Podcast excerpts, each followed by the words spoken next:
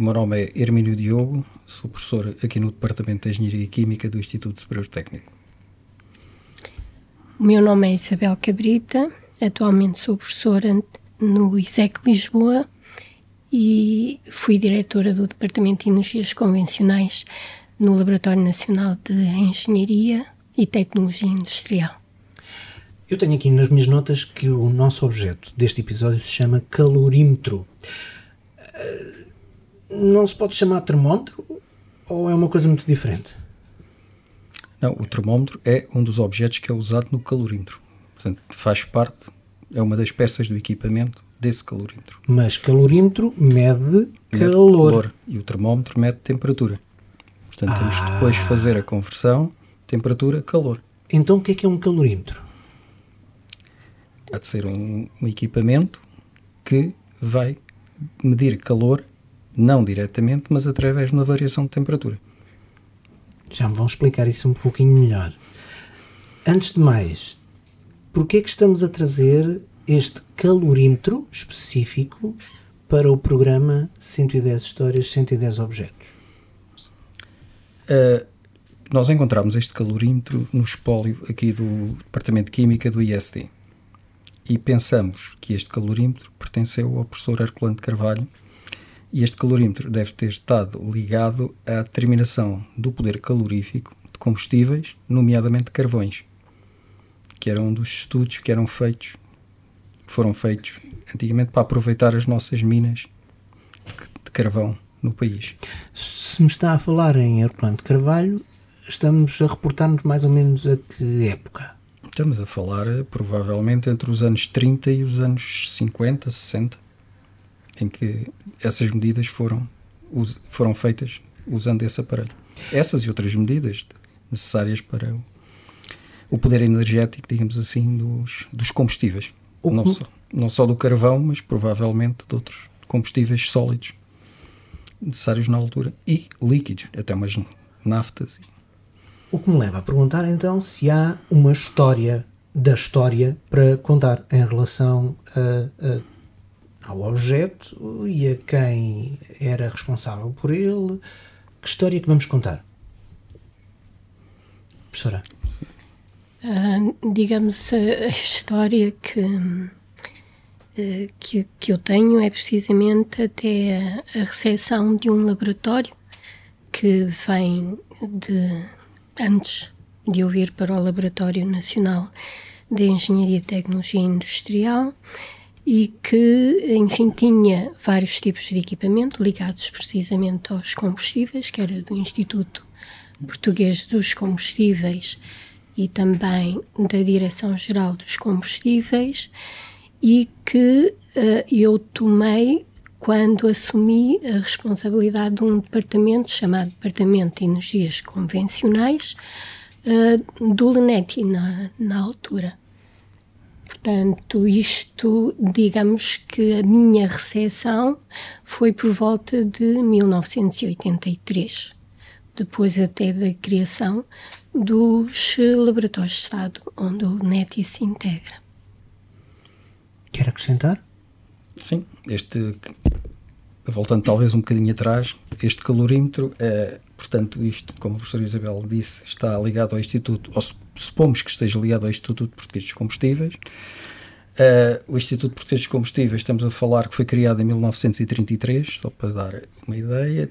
Na altura, porque é que o Instituto Português dos Combustíveis estava ligado à universidade? Ou qual era a relação que eu encontrei? É que tinha uma junta consultiva e essa junta consultiva tinha membros da Associação Industrial Portuguesa e tinha professores ou docentes do ISD. Eh, esse Instituto Português de Combustíveis, quando foi criado, tinha dois laboratórios: o Laboratório de Ensaios de Combustíveis, que sempre funcionou na Alameda, portanto, aqui no campus da Alameda, e o Laboratório de Ensaios Mecânicos, que começou por funcionar ainda nas instalações do técnico no Conde Barão e que se manteve lá até 1943, a data a partir do qual foi transferido aqui para o campus da. Os equipamentos foram transferidos para o campus da Alameda. Uhum. Uh, juntamente também com estes, o, o professor Herculano Carvalho aparece aqui como a peça fundamental, não só do objeto, mas também porque, tanto quanto eu pude apurar, ele foi o presidente do, da Comissão de Aproveitamento de Combustíveis Nacionais, por um lado, que depois também, mais tarde, se veio chamar Serviço de Economia de Combustíveis, e portanto estamos a falar num período que vai de 33 a 48. Só, só, para, só para eu ter um, um, um, paralelismo com os dias de hoje, há alguma coisa semelhante em Portugal? Com que nome? Isso foi o que a professora Isabel disse neste momento. Que é? Neste momento, digamos que o laboratório que sucedeu ao INETI, uhum. que depois passou a ser INET, Instituto Nacional de Engenharia e Tecnologia Industrial, é o LNEG, que é o Laboratório Nacional de Energia e Geologia. Na altura e agora a missão era a mesma e já agora qual era? Em, em relação aos laboratórios de Estado e, e digamos, na área dos uh, combustíveis, portanto, a missão era precisamente fazer investigação e desenvolvimento de novas tecnologias na altura, que até foi, foi feito, portanto, uh, iniciou-se uma linha de investigação e até de estudo de carvões nacionais. Uh, Lembra-me de fazer ensaios com carvões do Pejão em São Pedro da Cova e de se ter desenvolvido e demonstrado a tecnologia de leito fluidizado, que é até uma tecnologia atual, cujo início de projetos uh, foi precisamente em 1983, quando uh, eu recebi o Departamento de Energias Convencionais. E, portanto, houve, digamos, uma continuidade, não só até ligada à inovação, e, portanto, às tecnologias de combustão, essencialmente, mas também relativamente à caracterização de combustíveis, em que o laboratório de caracterização de combustíveis deu-se-lhe continuidade e eh, passaram a fazer-se ensaios eh, para determinação eh, também de, portanto, utilizar calorímetros mais modernos precisamente para determinar o que se chama poder calorífico dos combustíveis. Neste caso, eh, era relativamente aos carvões nacionais. Só para eu compreender um pouquinho melhor, estávamos a falar de carvões para aquecimento, é isso? Uh, naquela altura, sim, começou-se por pensar em carvões para aquecimento, mas também para geração de eletricidade. Portanto, houve até contratos de desenvolvimento industrial em que, eh, por exemplo, foi eh, demonstrado o funcionamento de uma caldeira de leito fluidizado que tinha depois a possibilidade de passar o vapor gerado nessa caldeira numa turbina a vapor para geração de eletricidade. E esse projeto foi até projeto que foi iniciado em no período de 1983-1985, uh, foi feito em colaboração com empresas portuguesas, como a EDP e na altura a MAG, que era uma empresa metalomecânica e, portanto, era, foi quem até fez a construção da caldeira segundo as especificações de, do, do protótipo, que foi o resultado dessa investigação. Professor, e, e nos tempos do professor Herculano Carvalho, que trabalhos estavam a fazer? Quer dizer, o professor Herculano Carvalho dedicou-se muito às águas naturais, às águas de, à parte hidrológica. Sim, mas sabemos ele tinha da ligação esta, ao laboratório de análise. De Portanto, esta é outra componente, digamos, dele também relativamente ao, aos carvões nacionais. Portanto, ele esteve muito ligado aos carvões nacionais. Uhum. Provável... Então, o que é que podemos contar mais? Provavelmente, quer dizer, uh, relativamente à pergunta que fez há pouco, eh, eu penso que também neste, nesta altura o Laboratório Nacional de Engenharia uh, e, energia, de energia e geologia. De, e geologia deva ser a entidade portuguesa que também está certificada uhum. para uh, o poder calorífico dos combustíveis. Ou seja, no fundo temos aqui uma espécie de Instituto Português de Qualidade para atestar se aquilo que compramos, os combustíveis que compramos e o que, vai, o que está no mercado tem as especificações técnicas adequadas. Certo. Portanto, no fundo é quase uma ASAI de, da parte dos combustíveis, diria eu. Obrigado pela comparação, porque ajuda. Ajuda a compreender, ajuda a compreender. Porque, por exemplo, quer dizer, se, se, estamos a importar ou se estamos a produzir jet fuel, portanto temos que ter, tem que ter determinadas especificações, porque se, se lançamos aquilo no, nos depósitos dos aviões... Depois coisa, há coisas que podem cair, não é? Quer dizer, pois. podemos não chegar a esse extremo, mas, Exato. mas poderá haver eh, alguma degradação, alguma degradação ou, claro, ou alguma confusão. Se portanto, eu não puser a, a gasolina certa no meu carro, também vou estragar um bocado, não é? Portanto, no fundo é o que se faz com o azeite, não é? Tem que se fazer análise para ver que não há lá que é azeite virgem, não é? Exatamente. Então, eh, este calorímetro, temos origem dele? Uh, aquilo que supomos, uh, portanto, o calorímetro, uh, o, o, modelo do calorímetro é um modelo da Gallenkamp, tanto quanto eu consegui descobrir, fim dos, fim, estamos a falar em 1898, o primeiro calorímetro que foi produzido pela Gallenkamp. Ah, é, é, é um rapaz novo então. Portanto, exato, já tem cento e poucos anos. e, e, portanto, esta é uma versão ligeiramente melhorada do primeiro calorímetro que eles fizeram. Uh, e eu confesso que quando olhei para aquilo a primeira vez fiquei um bocadinho... Não acreditei que era logo um calorímetro. O que é que pensou que era? Pronto, porque no fundo um calorímetro eu estava à espera que tivesse uh, uma, um sistema de agitação ligeiramente diferente. E esse sistema de agitação, um sistema de agitação manual. Portanto, parece quase a roldana de um poço. Ah, ok. Ok, portanto é um... Modernamente, obviamente, isso é tudo feito eletricamente, mas no, no período intermédio houve uma altura, portanto, em que aquilo tinha uma espécie de uma, de uma pequena hélice, turbina, em que o motor fazia agitação. E, e o que é que pensou que, que fosse? Uh, Inicialmente? Pensei que fosse um, um equipamento para determinar o, a conversão entre trabalho e calor. Ok. E não diretamente um calorímetro. Foi, foi, aliás, fiquei um bocadinho a olhar para isso e depois acabei por ir à, ao Science Museum, ao site, e ver que de facto que de facto era um calorímetro. Portanto, a partir daí convenci-me. É impressionante como a internet nos safa quase tudo, não é?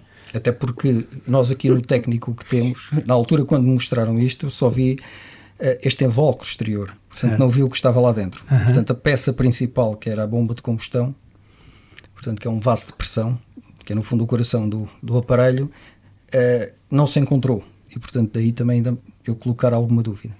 Onde é que o encontrou?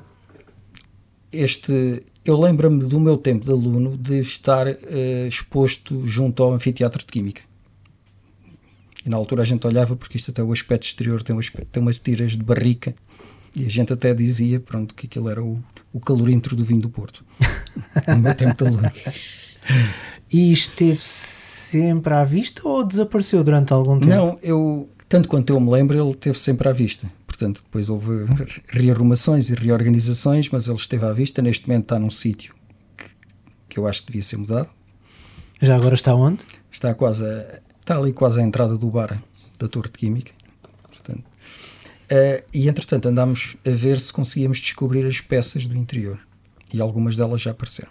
Não, não estavam lá. Não, não, não estava completo, portanto. Não estava completo, pronto. E até porque a, as peças do interior são bastante pesadas e, portanto, a peça também, este, este equipamento cá fora, se tivesse as peças do interior, se calhar não estava lá tantos dias como está agora. Porque? Porque provavelmente, por curiosidade, alguém se calhar iria agarrar naquilo e, e levar. Então, ok, do, uh, resistiu até os dias de hoje. Uh, entretanto estão a fazer este trabalho de tentativa de recuperação e de, pelo menos uh, e conseguindo todas as peças seria ainda uma peça que ainda hoje poderia vir a fazer a sua função ou não? Uh, tendo, tendo as peças todas ainda poderíamos determinar poderes caloríficos e agora de facto era um trabalho muito penoso relativamente aos calorímetros comerciais atuais que fazem este tipo de análise muito mais rapidamente. O professor teve esta relação visual, de contacto visual com este calorímetro, certo? Certo. Desde quando? Desde o meu tempo de aluno. Quando eu entrei para o técnico em 81, 82, lembro-me de passar na, na vitrine e o calorímetro estar lá. E a relação da professora com este calorímetro? Tem? A minha relação até é interessante porque não o levei comigo, deixei-o ficar. Digamos que quando, quando eu, eu vim, para, vim para Lisboa, até para uh, enfim, coordenar o Departamento de Energias Convencionais uh, na altura e estudar os carvões, Uh, levei os equipamentos que haviam e foram selecionados precisamente os equipamentos mais modernos, uhum. na altura, mesmo assim, dos anos 80. E, e entretanto, o calorímetro ficou, porque uh, já era na altura uma peça de museu e, portanto, uh, ficou no técnico. Aliás, nessa altura também ficaram no no técnico ainda, até grupos de trabalho, até fazer a caracterização do, dos carvões que utilizavam outro calorímetro, portanto, automatizado. Este calorímetro é, é realmente eu até gostava de depois, talvez conjuntamente com o professor Irmínio, fazermos um ensaio para determinação de poder calorífico de uma pastilha de carvão, porque tem que haver toda uma preparação para introduzir a pastilha, etc. Que hoje em dia é, é diferente. Portanto, há a preparação naturalmente da, eh, digamos, da amostra para introduzir no calorímetro, eh, mas depois toda, toda a obtenção dos dados é, é automatizado e, portanto, temos logo os resultados. Por isso, digamos, deixei ficar, mas certamente até eu até estou satisfeita que tivesse ficado, porque ao fim de tantos anos vim ter com ele e se, e se tivesse levado comigo, talvez não tivesse, não tivesse essa sorte, uma vez que não, que não, pelo menos que eu conheça neste momento, não temos um museu de equipamento no, no laboratório. E está a precisar de um? Uh, seria bom ter. A história é, diz-nos muita coisa e esquecemos muitas vezes até do próprio trabalho de, que fazemos no nosso país, que tem um valor grande e que depois é esquecido e é até tomado por investigadores estrangeiros e que depois colocam cá as suas tecnologias, tecnologias essas até que foram iniciadas a nível nacional. Por isso, sim. Ajude-me uh, puxando um bocadinho a sua fita um bocadinho mais atrás, porque não me disse qual foi o seu primeiro contacto com uh, este calorímetro. Uh, digamos, o primeiro contacto até com todos os equipamentos, -huh. quando eu vim para, para cá, foi até separar os equipamentos que uh, estavam funcionais e, portanto, poderiam servir para dar uma resposta direta à indústria, que era essa a missão do laboratório, e uh, separar, portanto, aqueles que seriam uh, peças que não funcionavam. E, e tanto quanto eu me apercebi, até o próprio calorímetro estava dentro de um, de um armário, não, não é? Pois.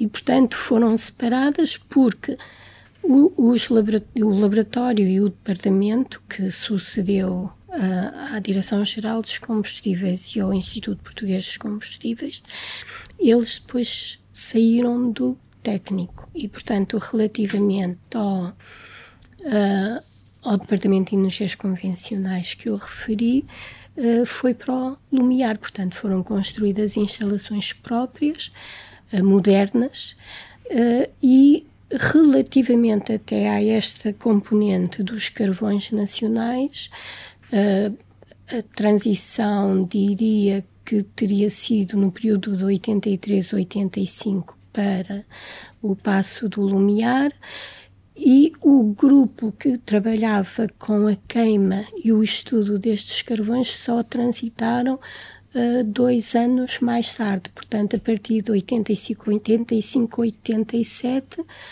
porque eram necessárias instalações especiais a nível de laboratórios, até porque uh, os equipamentos, a caldeira tinha dimensões que não era possível uh, instalar uh, no pré-fabricado, que era até onde o grupo investigava.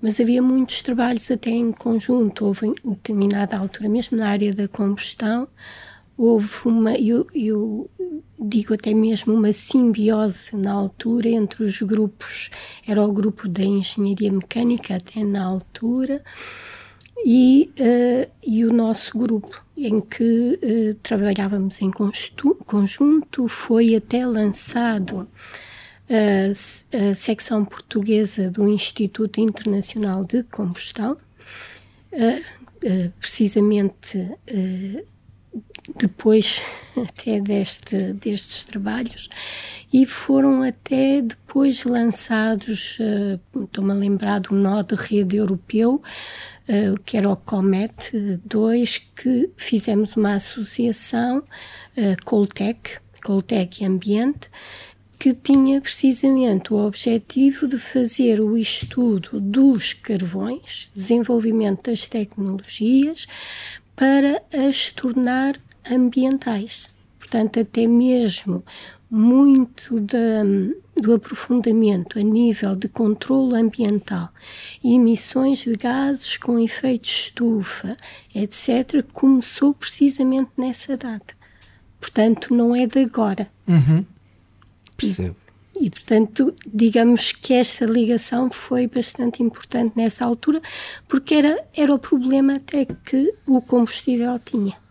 Já vou voltar a si porque tenho uma pergunta para lhe fazer já perto do final da nossa conversa, mas não, não me deixe esquecer. Professor, que outras histórias há relacionadas com este objeto ou em torno deste objeto que são conhecidas de vós? que eu conheça que eu conheça daqui só provavelmente a parte dos carvões. Agora, uh, deixe-me dizer que este objeto também tem outras aplicações de poder calorífico, por exemplo, por exemplo na, nas, na indústria cimenteira. Isto é um exemplo, há mais, na indústria cimenteira, todos os resíduos que estão a ser adicionados ao, ao forno, o poder calorífico é determinado desta maneira. Eu lembro-me aqui no técnico, por exemplo, da gente ter um calorímetro destes, ou deste tipo, fabricado cá, portanto foi construído cá nas oficinas do complexo. Um, um, um calorímetro totalmente made in técnico. Totalmente made in técnico, que ainda existe, não está neste momento operacional, mas porque eu também não tenho tempo para o pôr operacional e, e falta-me ainda alguma, algumas peças, não é? Uh, algumas peças teriam que ser, mas por exemplo, eu lembro-me de me pedirem para determinar, por exemplo, o poder calorífico de caroços de, de pesco, de aproveitamento de caroços de pesco. Para? Para fazer para a combustão ou para os briquetes do, do das lareiras, por exemplo. Uh, o que é que um caroço de pesco tem de especial? Não, era, era aproveitamento do caroço de pesco em termos de poder calorífico, ah. portanto era, funcionava como estudar como é que poderiam vir a ajudar. Exato. E qual era a percentagem de mistura que se conseguia também fazer para ter uma combustão completa e ambientalmente aceitável em termos de gases depois de, de combustão. Só queria acrescentar que uh, foram feitos estudos de misturas dos carvões nacionais, precisamente com vários tipos de resíduos sólidos, uh, incluindo os pneus também, mas até com lamas, lamas uh, de esgotos, os caroços de variada natureza, até das azeitonas. Portanto, esse trabalho vendo as diferentes misturas e avaliando a potencialidade dessas misturas que também foram feitas, e, e, que hoje, digamos, nessa altura que foi feito, deu-nos o conhecimento para, neste momento, transferirmos todo o know-how que foi acumulado com os carvões nacionais, por exemplo, e, e, enfim outros carvões que também colaboramos em equipas internacionais, uh, para a biomassa, que hoje é, é um dos temas que, que é bastante importante na substituição dos combustíveis fósseis. Quando me dá o exemplo do cimento, uhum. da produção de cimento, eh, fiquei com a ideia de que uh, o aquecimento tem que ser a determinadas temperaturas para que fique um cimento bem feito, é isso? É. E não pode exceder ou não pode ficar aquém, é isso? E é por isso que, que, se utiliza um calorímetro? Para tentar ver, para tentar estimar qual é a quantidade de, de, de combustível que tem que adicionar para atingir aquelas condições ideais. ideais. Ok. E então... por um lado, em vez de estar só a queimar combustível fuel, por exemplo, certo Portanto, pode tentar arranjar outros ingredientes que ajudem e que sejam economicamente mais baratos ou sejam reaproveitados para atingir essa finalidade. Por exemplo, eu lembro-me de um calorímetro destes, aliás, naquele que temos lá no complexo, que uma vez apanhei um susto. Gostaria de contar isto. Força! Por, porque. Nós gostamos muito de susto. Eu sei que na hora, na hora, das, na hora das, provavelmente não é Uma agradável. das amostras que me deram, pronto, e aí também foi um bocadinho, a gente está a aprender, uma das amostras que me deram foi uh, pneus reciclados. Portanto, pneus reutilizados. Certo. Os pneus reutilizados, para além da borracha, têm, fil têm filamentos de alumínio. Sim. E, portanto, o, só para ter uma ideia, o ensaio, isto é uma bomba de pressão que tem lá dentro, portanto, aquilo é queimado a 30 atmosferas de oxigênio, portanto, aquilo é mesmo uma bomba. E, portanto, o alumínio, àquela temperatura, o estouro foi tão grande que a água envolvente o calorímetro saltou. Portanto, a bomba não aguentou a, a pressão que aquilo tem. Eu ia chamar-lhe uma panela de pressão, mas. O... É, é, no fundo. No fundo é isso. Foi o que o professor disse depois também, acabou por. No fundo é isso. Utilizar pneus para eh, combustível é boa política ou não? É, aquele tem um poder calorífico razoável e, e, temos a reutilização dos pneus, não é? Por um lado, não só para os, para os, os pavimentos dos parques infantis, onde também são usados, é? certo, certo. Mas por outro lado, a quantidade para fazer aquele tartan, não é? Exato, aquela aquele amortecimento. Sim. sim. Eu, eu, eu faço-lhe a pergunta quase a rir porque, porque, porque sou desde miúdo um, um espectador dos Simpsons e faz-me lembrar aquela, aquela fogueira que nunca se apaga que está há 30 ou há 40 anos a arder. Por isso é que eu lhe pergunto se, se é boa política utilizar uh, pneus, por exemplo, pneus velhos para fazer esse. esse... Não, aliás, as cimenteiras. Um, um dos componentes que entra nas cimenteiras, em determinada proporção, obviamente, é claro. é, é o, o, e que há que ter cuidado, por exemplo, com isso para que as paredes do forno aguentem, não fiquem danificadas. Portanto, há que ser doseada essa situação, não é? Não apanhou sustos, não, professora? Apanhei não. muitos, mas, mas não com este. Fui não. aprendendo, não com esse, não estava presente. Mas apanhou sustos bons, daqueles que podem ser contados num podcast ou não? Agora assim, de repente. mas sim, porque muitas vezes, como trabalhamos com material combustível e sob pressão, às vezes basta saltar uma tampa, um, um, equipamento que, enfim, abre uma fissura e aí todos nos agachamos no pressuposto de que passa por cima, mas sim. A expressão portuguesa do salta-lhe a tampa, de facto, abarca tudo e, e, nós sabemos que nunca é bom sinal, sinceramente. Um, há pouquinho estava-me então, estava-lhe a, a, perguntar se, se conhecia histórias relacionadas. Uh, uh, ainda de, de Herculano Carvalho, e até porque já temos uma data de programas em que falamos dele, uh, dessa altura havia uh, ainda algum, alguma história por contar de, dos, dos programas que já ouviu, professor? Que eu saiba. Não. Que eu tenha conhecimento. Não consigo adiantar mais nada. Temos que mergulhar nos arquivos para, para saber mais sobre Herculano Carvalho. Muito bem. O que é que nos falta falar sobre este, sobre este assunto? Eu não sei, eu gostava também, se calhar, de referir, e no outro dia estava a falar com a professora Isabel sobre isso, por exemplo, este, obviamente este é um calorímetro para sólidos ou para líquidos, mas também temos um há calorímetros destes, ligeiramente modificados, para gases. Bem, e, por exemplo, às vezes conto aos alunos que uh, a determinação do poder calorífico de um gás é, uma, é, é bastante importante. E muitas vezes andamos à procura do último dígito da caloria porque, repare, a quantidade de metros cúbicos que são transacionados. E, portanto, em termos de valor económico de transação, um, uma unidade no último dígito faz um.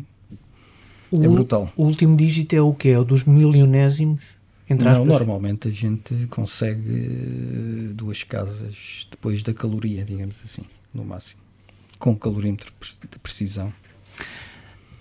Esta escala é qual? Ou seja, estamos a medir temperaturas de que. Não estou a dizer correto, né? Estamos a medir. Não, nós medimos temperaturas e fazemos conversão em calorias. Pronto. Então, estamos a falar de que escalas? De muito variação, finas? De variação de... de... temperatura num, num calorímetro destes, podemos uhum. estar a falar de entre 1 grau e meio e 2 graus. Pronto.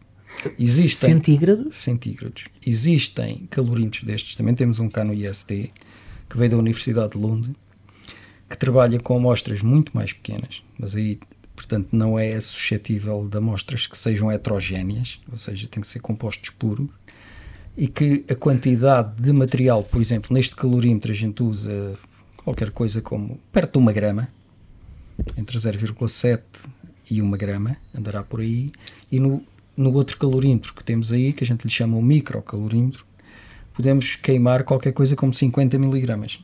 Que é uma coisinha ínfima. Portanto, aquilo é, é um décimo de, um, de uma aspirina, não é? E aí, estamos, e aí estamos a falar também naquela de, escala de 1 um grau? Não, aí estamos a medir variações de temperatura que se calhar são 100 vezes inferior. Finíssimas, né? uma coisa muito, muito fina. Aí né? temos uma coisa muito fina. De uma grande precisão. Exato, e aí temos que usar já outros. Outro, portanto, o, neste calorímetro envolvente é água, digamos, portanto a bomba está mergulhada dentro da água, a tal panela de pressão fica certo. mergulhada dentro da água e vamos medindo a temperatura da água por agitação, por exemplo, no outro estamos a falar, não tem água, está circunscrito por gás hélio e, e a, a, variação de temperatura é medida no hélio. Percebo. É coisa muito mais fina. Percebo. É porque, digamos, o que interessa é aquilo que nós vamos ver é aquela quantidade de calor que é libertada, porque é isso que depois nos vai dar, uh, digamos, o teor energético do combustível.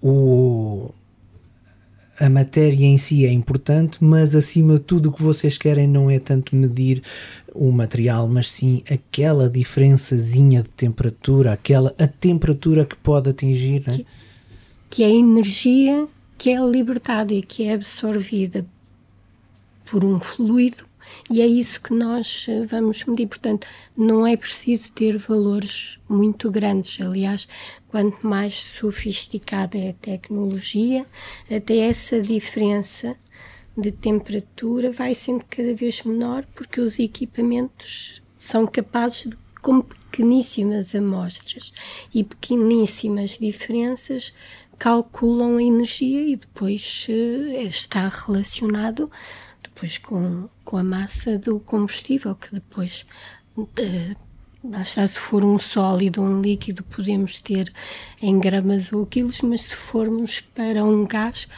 como o professor Hermínio disse, é, uh, é em volume e é muito importante, portanto, nós termos valores muito precisos. Claro. Porque economicamente faz diferença. Estamos em 2023 e este objeto é dos finais do século XIX, como objeto, e sabendo o que sabemos hoje, na década de 2020, este objeto, este em concreto, é um, uma bela peça de engenharia e de, de científica ou é de facto muito básica?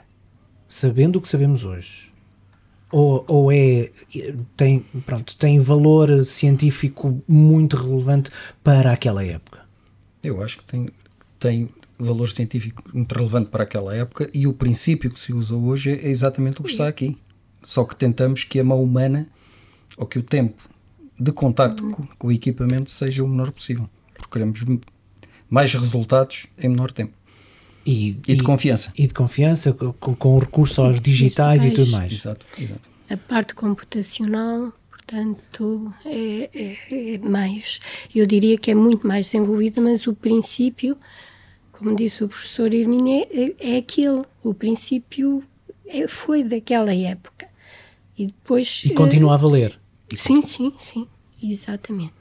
É, há coisas. Aliás, há uma história engraçada. Uma história não, há, há, uma questão engraçada com este tipo de calorímetros. Portanto, enquanto agora se faz a aquisição de temperaturas via computador, Uhum. este calorímetro, obviamente, não existia computador, portanto, a, a evolução da temperatura era registada pelo operador. Portanto, o operador tinha que estar a olhar e escrever: passou X tempo. Temperatura subiu tanto, X tempo, temperatura subiu tanto. Portanto, e fazer o gráfico à mão.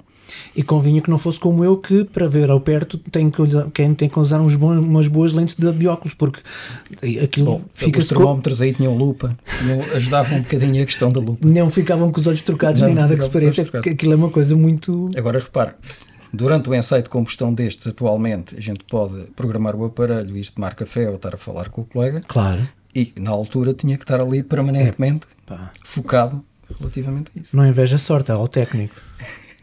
Exato. Não deve ser fácil. Portanto, Portanto, estamos, a- a- estamos, estamos perante um, um objeto eh, impressionante, cientificamente impressionante, é isso? Sim. Com, com, com grande valor. Sim, eu acredito que sim. no princípio mantém-se. Portanto, É o mesmo.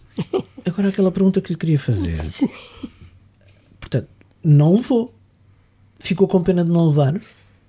Ah, na altura não, nem pensei, porque eu estava tão focada em fazer coisas novas que não, digamos, não estava a pensar na- nas, enfim, nas bases. É exatamente, é. agora é o termo que eu uso, as bases. Depois a senioridade vai-nos dando uma certa reflexão e, e- e certamente ficaram muitas outras coisas que gostaria de ter levado se fosse hoje Era- a absorver. Era aí que eu queria chegar. E agora tem pena? Agora tenho, agora tenho. Em- Embora, digamos, também está em boas mãos. Pois com isso ganhou o técnico, não é? Professor? Exatamente. está cá, está preservado, ou vamos preservá-lo, e portanto a história ficou cá Sim. e está contada. E quem agora é que está contada. e quem é que. Exato, E agora está contada, que, era, que é essa a nossa missão. que era essa a ideia. Não, dá-me satisfação e vejo que, continuo, pelo menos, tem uma história e, e- e é contada.